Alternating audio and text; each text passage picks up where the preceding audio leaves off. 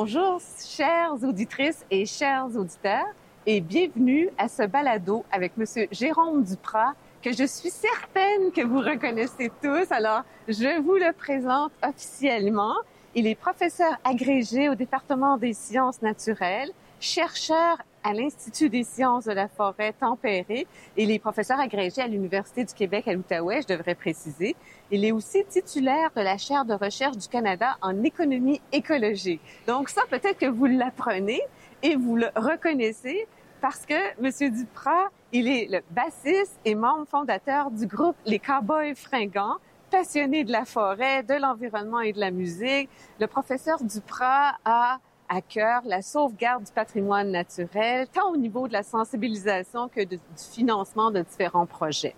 Les principaux travaux de recherche qui occupent euh, Jérôme sont l'évaluation économique ainsi que les services écosystémiques, la relation entre les écosystèmes et la production de services écosystémiques et la gouvernance et l'aménagement du territoire. Son objectif, c'est de combiner ces analyses économiques et écologiques dans une dimension sociale par un travail sur la gouvernance environnementale dans une perspective de politique publique. Alors, Monsieur Duprat est affilié à plusieurs groupes et associations, notamment l'Association des géographes canadiens, l'International Society for Ecological Economics et le Centre de la science de la biodiversité du Québec. Il a reçu plusieurs prix, reconnaissances et bourses au cours de sa carrière qui ne fait que débuter. et vous avez tous écouté sûrement ces disques et les chansons que les Cowboys fringants ont euh, le plaisir de nous offrir. Donc, Monsieur Duprat, Jérôme, très contente de vous revoir. Je suis très, merci, merci beaucoup de l'invitation, Hélène. Ça fait plaisir aussi. Donc, euh, merci d'accepter hein, de, de, tourner ce balado avec nous, qui est une, une, première, en fait. Puis, comme vous œuvrez beaucoup en biodiversité, bien, on tient à, à, faire ce balado avec vous. Donc, ma première question pour vous, c'est que il y, a, le dernier bilan du Québec sur l'atteinte des objectifs de Aichi euh, nous montre que les objectifs n'ont pas encore été atteints. Euh, pour en tout cas pour bon nombre d'entre eux. Puis comment expliquer ce fait que nous n'ayons pas encore atteint les objectifs? Il y a plusieurs euh, raisons qui expliquent ça. Peut-être la, première, c'est que le, même si la crise de la biodiversité est aussi aiguë que celle des changements climatiques, c'est une question qui est plus difficilement saisissable. Hein. La biodiversité, c'est euh, silencieux, mobile, invisible. Ce sont des gènes, des écosystèmes, des, espèces, des cultures. Donc, comment prendre ça et faire un tout cohérent, euh, c'est plus difficile à, à, à concevoir qu'une simple tonne carbone, mm-hmm. sans, sans, réduire toute la question climatique, mais elle est plus facilement, facilement opérationnalisable. Donc, il y a cette complexité de la question euh, qui fait en sorte que des fois, ça tombe dans différents silos du point de vue des, des pouvoirs publics, même au niveau des entreprises, dans les ESG, on se demande quelle est notre relation avec la nature, comment est-ce qu'on peut s'y engager. Et globalement, ça fait en sorte que la question de la biodiversité, elle a au moins une décennie de retard sur les engagements de changement climatique. Euh, ça ne veut pas dire qu'on n'a rien fait au Québec. Euh, on a quand même atteint le 17% de protection du territoire en 2020, qui était un de ses objectifs. Et on est seulement la deuxième province canadienne à l'avoir euh, atteint. Il y a eu des engagements très, très fermes qui se sont faits euh, dans les dernières années, mais qui ont été reconduits cette semaine avec euh, des enveloppes et cette cible du 30% en 2030, autant terrestre que maritime, pour la protection de notre territoire. Donc, je pense que l'engagement, autant international qu'à des échelles canadiennes, québécoises, autant au sein des communautés, des entreprises, ça s'accélère. On n'aura pas besoin du 25 ans d'incubation de la, de la question des changements climatiques pour voir le même momentum pour la biodiversité. Et euh, c'est fantastique que la COP soit à Montréal parce que ça donne une scène internationale à plein d'acteurs locaux qui se disent, OK, on s'engage dans cette voie-là.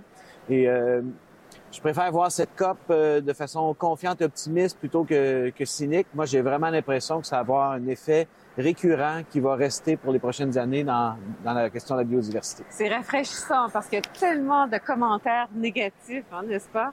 Donc, c'est rafraîchissant d'entendre quelqu'un qui dit « je préfère voir le tout comme avec espoir ». Donc, merci.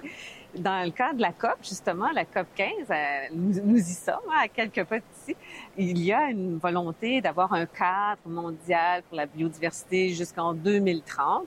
Quels devraient être les éléments qu'on devrait retrouver dans ce cadre mondial, selon vous? Ben, c'est important de, de, protéger la nature. Il y a des endroits où c'est très dégradé. On sait que 70% des écosystèmes de la planète sont dégradés. Il y a jusqu'à un million d'espèces de, de faune, de flore qui sont menacées de disparition d'ici la fin du siècle. Donc, les, les indicateurs sont vraiment au rouge. Donc, c'est vraiment important de préserver ce qui reste. Donc, c'est cette idée du 30% en 2030. Et c'est un engagement qui va être euh, euh, négocié ici. Il y a déjà un bloc de plus de 110 pays qui l'appuient. Donc, l'idée, c'est de dire, bien, globalement, dans chacune de, de, de nos, nos, géographies, on va protéger ces blocs-là. Donc, ça, c'est hyper important. Ensuite, il faut donner euh, les capacités aux États, aux différents acteurs de restaurer. Parce que si 70% de nos écosystèmes sont dégradés, on veut pas seulement protéger ce qui reste, on veut aussi aménager, restaurer, reconstruire cette nature-là. Donc, évidemment, ça prend des capacités techniques, ça prend une, une perspective d'un système socio-écologique. On va travailler avec les, les, acteurs du territoire et ça prend aussi des capitaux pour alimenter ça. Donc, euh, dans le cadre qui va être discuté, la façon d'avoir une perméabilité à des capitaux, à de la finance durable, c'est hyper important, mais c'est complexe aussi. On disait tout à l'heure avec le, le, la tonne carbone, c'est facile. C'est comme une commodité qu'on peut délocaliser, qui est saisissable. La biodiversité, c'est une autre chose, mais on a besoin d'en discuter pour savoir comment on va faire drainer des milliards de dollars pour restaurer la nature. Et finalement, un autre des grands piliers, c'est de dire que euh, annuellement, il y a 1800 milliards de dollars qui sont donnés en subvention à des activités qui détruisent la biodiversité. Oh, okay. Donc, comment on fait pour, pour stopper ça? C'est la même logique que la décarbonation de nos économies. Mm. Comment on fait en sorte de diminuer notre dépendance aux, aux énergies fossiles? Bien, comment on fait en sorte de ne plus détruire nos écosystèmes pour développer notre économie? Et il y a beaucoup de, il y a beaucoup de soutien qui est encore malheureusement là. Donc, c'est ces trois éléments, protéger, restaurer en amenant de la bonne finance et des questions éthiques, morales là-dedans. Et finalement, être capable de, de, de pouvoir stopper la, la dégradation, c'est hyper important. Puis quand je parle de questions éthiques et morales, il faut savoir que 80 de la biodiversité de la planète, elle est sur des terres qui sont gérées par des Premières Nations, par des mmh. premiers peuples. Okay. Donc, d'écouter ces perspectives-là, de respecter les cultures, de ne pas avoir une, une, perspective qui est descendante, dominante de, de, de cadres internationaux, c'est aussi essentiel parce qu'on ne veut pas répéter les mêmes erreurs du siècle dernier où on pense faire des bonnes choses, mais on arrive avec une perspective colonisante. Mais alors donc, euh, vous avez parlé de finances aussi, juste avant de nous parler du savoir traditionnel, si on peut dire. Puis finance, on a entendu parler de la, la nécessité d'avoir un cadre euh, éventuel sur la divulgation de risques euh, à la nature. Hein, on a on a un cadre qui est en train d'être revu pour essayer d'avoir une harmonisation, un cadre de divulgation de risques pour les changements climatiques. Puis on entend parler aussi d'un cadre de divulgation de risques pour la nature. Est-ce que vous savez si ça va se discuter pendant cette COP, cette question de divulgation de risques pour la nature?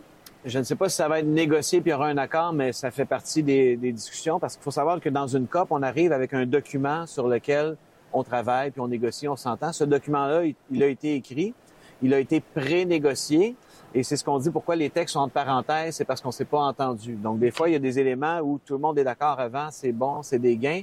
Mais il y a beaucoup de choses, dont celle-ci, parmi les 22 orientations qu'il faut encore comprendre. Et qu'est-ce que c'est cette dépendance au risque? C'est que, en fait, plus de la moitié de, du PIB mondial est dépendant de façon directe ou indirecte à la nature. On Donc, des entre... pas ça, hein? Mais euh, des, euh, des, industries pharmaceutiques, évidemment des, des ressources naturelles, le, le, le, tourisme, on est dépendant de ça. Et l'idée du risque, c'est de dire, ben, si nos environnements se dégradent, moi, comme entreprise, à quel point je suis dépendant de ça, à quel point j'ai besoin de le connaître à l'interne dans ma stratégie d'affaires, à quel point j'ai besoin de le divulguer pour des, des investissements? Donc, si par exemple, je suis, euh, je fais de, l'eau embouteillée, puis je dépends d'un aquifère dont la recharge euh, dépend de l'état de santé des forêts dans le bassin versant en amont, ben s'il y a de la déforestation qui se passe, je viens fragiliser mon approvisionnement en ressources naturelles et j'ai besoin, dans une perspective de transparence, de reddition de comptes, de la dévoiler. Mais ça, pour pouvoir le faire, c'est pas du cas par cas, c'est pas chaque, chaque, entreprise qui le donne. On a besoin d'un cadre dans lequel les, les financiers vont pouvoir s'investir et comprendre, OK, ben tel secteur est mis à risque, on a besoin de, comprendre quelle est cette analyse de sensibilité-là, comment on peut renverser les tendances. Et aussi pour les entreprises, c'est de dire comment moi je peux sécuriser un approvisionnement nature, comment diminuer mon impact, puis avoir une relation qui est beaucoup plus fusionnelle avec la nature dont elle dépend. Oui, c'est ça. Diminuer, si possible, aussi la dépendance, quand c'est possible. Croyez-vous que hum, le dos... En fait, non, j'avais une autre question avant celle-là. C'est dans le- la chanson des Cowboys fringants, si vous me permettez d'y référer. Vous faites référence à la cohabitation possible de l'écologie, de la justice et de l'environnement. Comment voyez-vous cette cohabitation entre la conservation de la biodiversité et le développement économique? Ben, je pense que c'est euh, ça fait des bons punchs médiatiques de dire qu'on qu'on oppose économie et environnement. hein. Quand je, je fais un parc, je suis en train de, de ne pas euh, faire du développement, etc. Euh, c'est tellement réducteur et simpliste parce qu'aujourd'hui, si on creuse un peu la question puis on sort de, de ce, ce spin euh, simplificateur, on comprend qu'on est dépendant, on le disait, nos économies à plus de, de, de 50% Donc, l'idée, c'est d'avoir une juste balance. Et cette juste balance-là, il y a deux façons de l'avoir. Hein. Il y a la soutenabilité forte et soutenabilité faible. Euh, Lorsqu'on parle de développement durable, c'est cette idée de environnement, économie, perspective sociale, où c'est un peu des capitaux qu'on peut qu'on peut remplacer, déplacer. Et l'idée, c'est de réfléchir à un projet qui va embrasser ces, ces trois grandes sphères. On fait du développement durable depuis que le terme est né en 1987, mais malheureusement, aujourd'hui, on a encore des glissements sémantiques qui font en sorte qu'on nous annonce des projets comme euh, le forage baie du Nord avec deux nouveaux milliards de barils de pétrole où on présente ça comme un projet de pétrole vert. Donc ça, pour moi, c'est de l'éco-blanchiment. On ne doit plus faire des projets de développement durable où on fait simplement parler de ces éléments-là.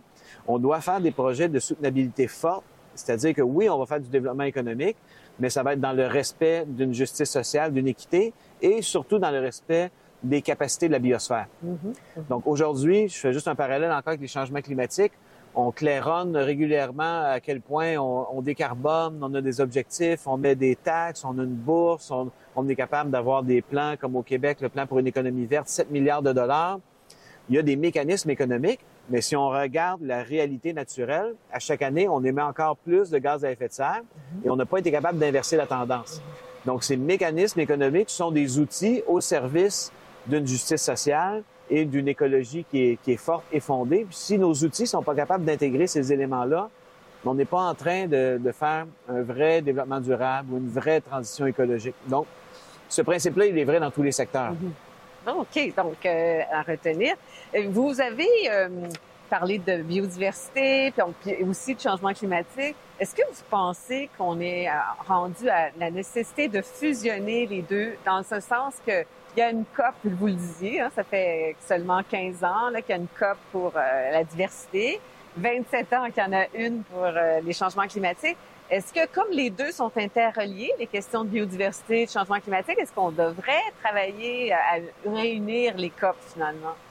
Quand euh, on, on lit la, la littérature scientifique, là, euh, le terme là, qui, est, euh, qui est englobant, ce sont les changements globaux. Qu'est-ce que ça veut dire, changements globaux? C'est que notre planète change. Elle change pourquoi? Parce qu'il y a un effondrement de la biodiversité, il y a des changements climatiques, il y a de la pollution systémique, il y a des espèces de, de ravageurs, il y a un, un ensemble de cocktails qui font en sorte que tout est interrelié. Évidemment, les deux plus grandes crises sont celles de la biodiversité et des changements climatiques, et elles sont intimement liées.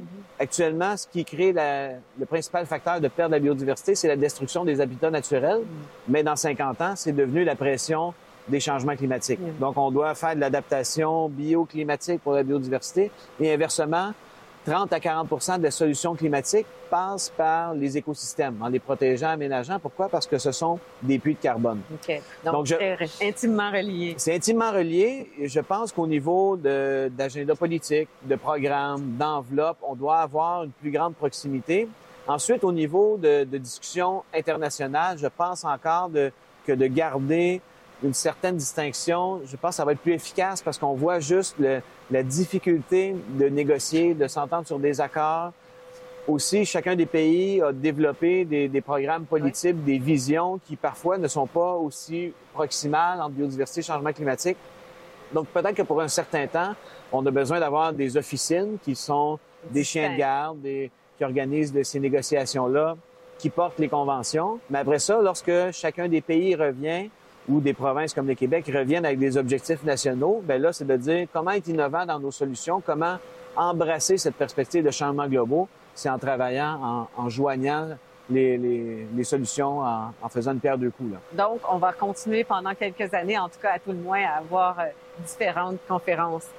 Vous euh, avez travaillé sur des questions telles que l'évaluation monétaire de la nature. Comment peut-on évaluer la valeur économique de certains écosystèmes et, en quoi cela est-il utile pour nos décideurs?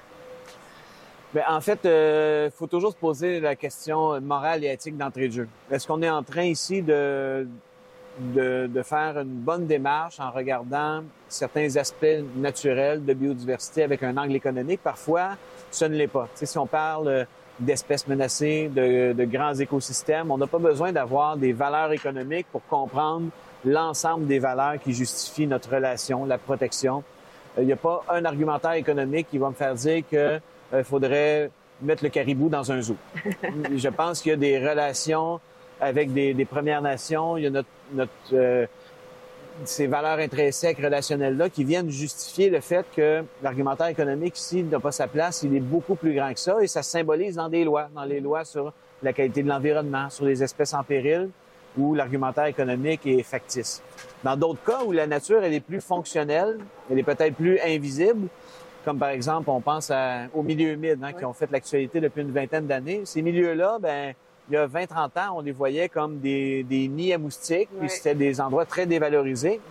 Quand on creuse un peu, on se rend compte que finalement, ils ont un rôle pour la biodiversité, pour le carbone, pour la filtration de l'eau, même pour des fois des aspects plus marchands comme, comme le tourisme ou du prélèvement de tourbes. il y a vraiment une importance capitale à ça. Donc, d'être capable de représenter une valeur économique, ça vient donner un argumentaire à la protection, à la valorisation, à la restauration pour les outils qu'on utilise en aménagement du territoire, en prise de décision publique euh, et privée. Donc, si j'associe une valeur de zéro aux fonctions du milieu humide, ben, automatiquement, je suis en train de dégager un argumentaire économique pour sa destruction.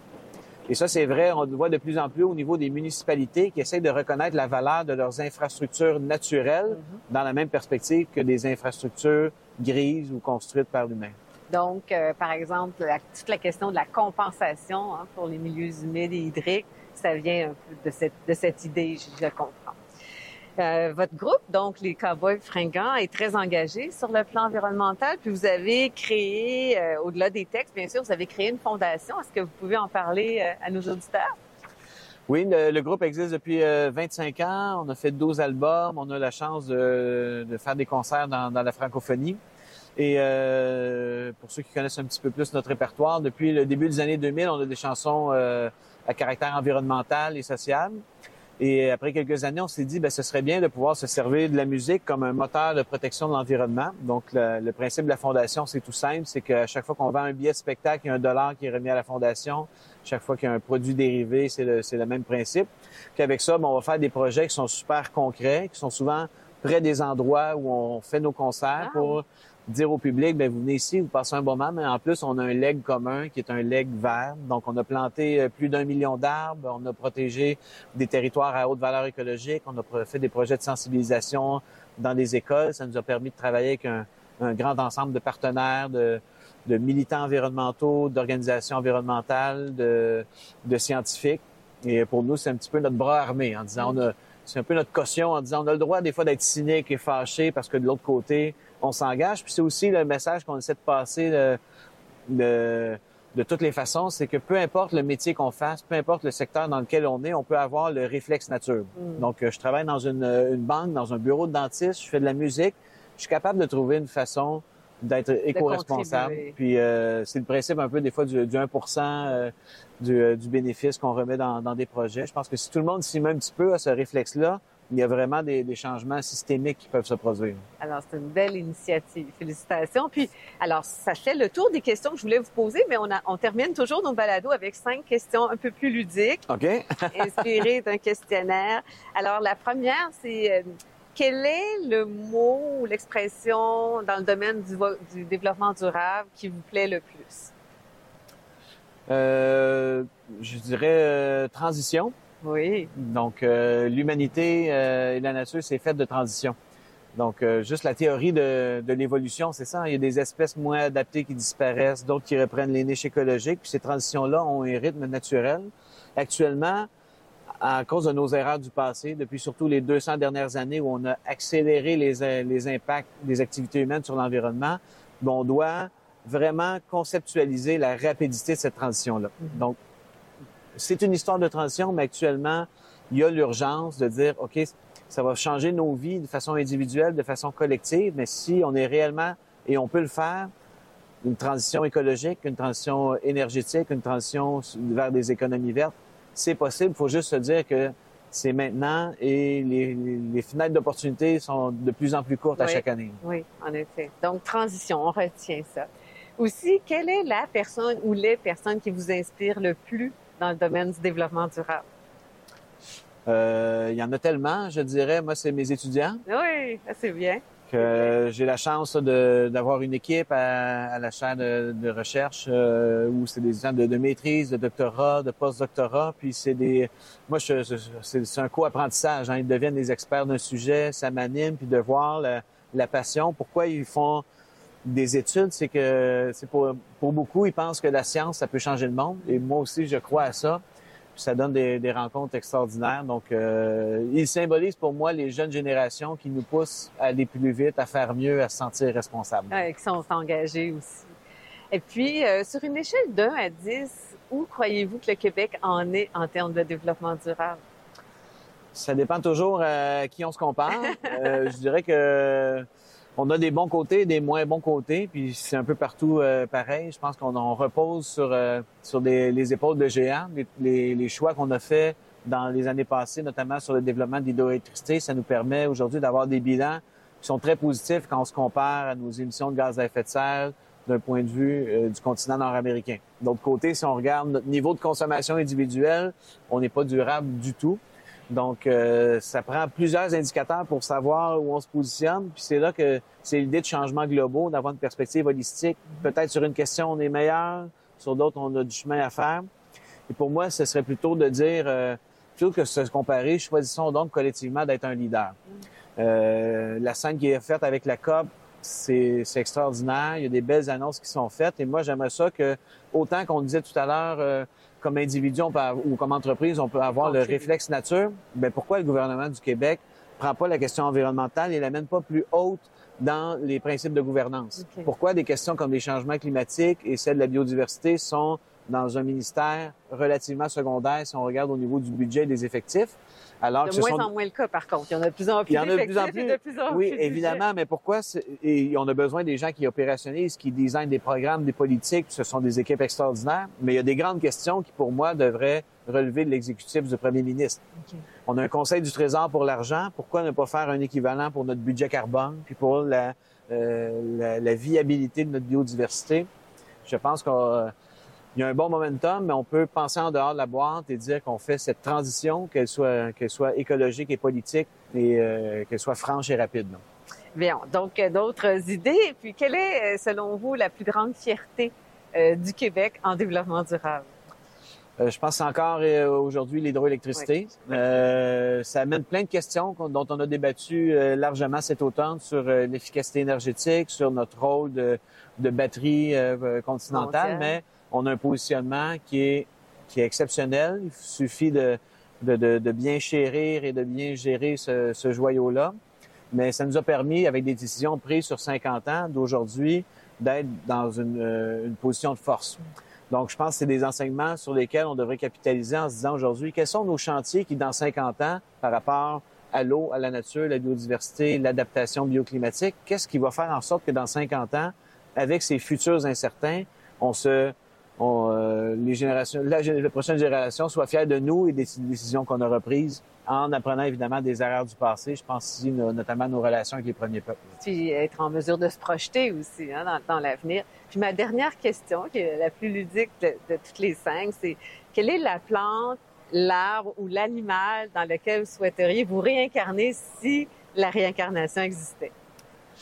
Euh, mais euh, j'ai beaucoup de, plaisir sur cette terre, donc je prendrais euh, probablement une, essence d'arbre qui vit vraiment super longtemps. Ah, Un sapin de Douglas pour être ici quelques milliers d'années. Ah, c'est beau, bravo, bravo. Jérôme, c'est un plaisir et un honneur. Merci beaucoup d'avoir accepté de donner ce balado. Ça Puis, fait plaisir. Euh, notons aussi que vous faites partie du comité conseil permanent sur les changements climatiques du ministre de l'Environnement du Québec. Donc, encore une fois, merci. Merci à vous toutes, à vous tous. Et puis, bien, je vous souhaite beaucoup de plaisir à, écouter, à lire euh, ce que fait euh, Jérôme. Puis, euh, bien, au plaisir de vous revoir pour un autre balado.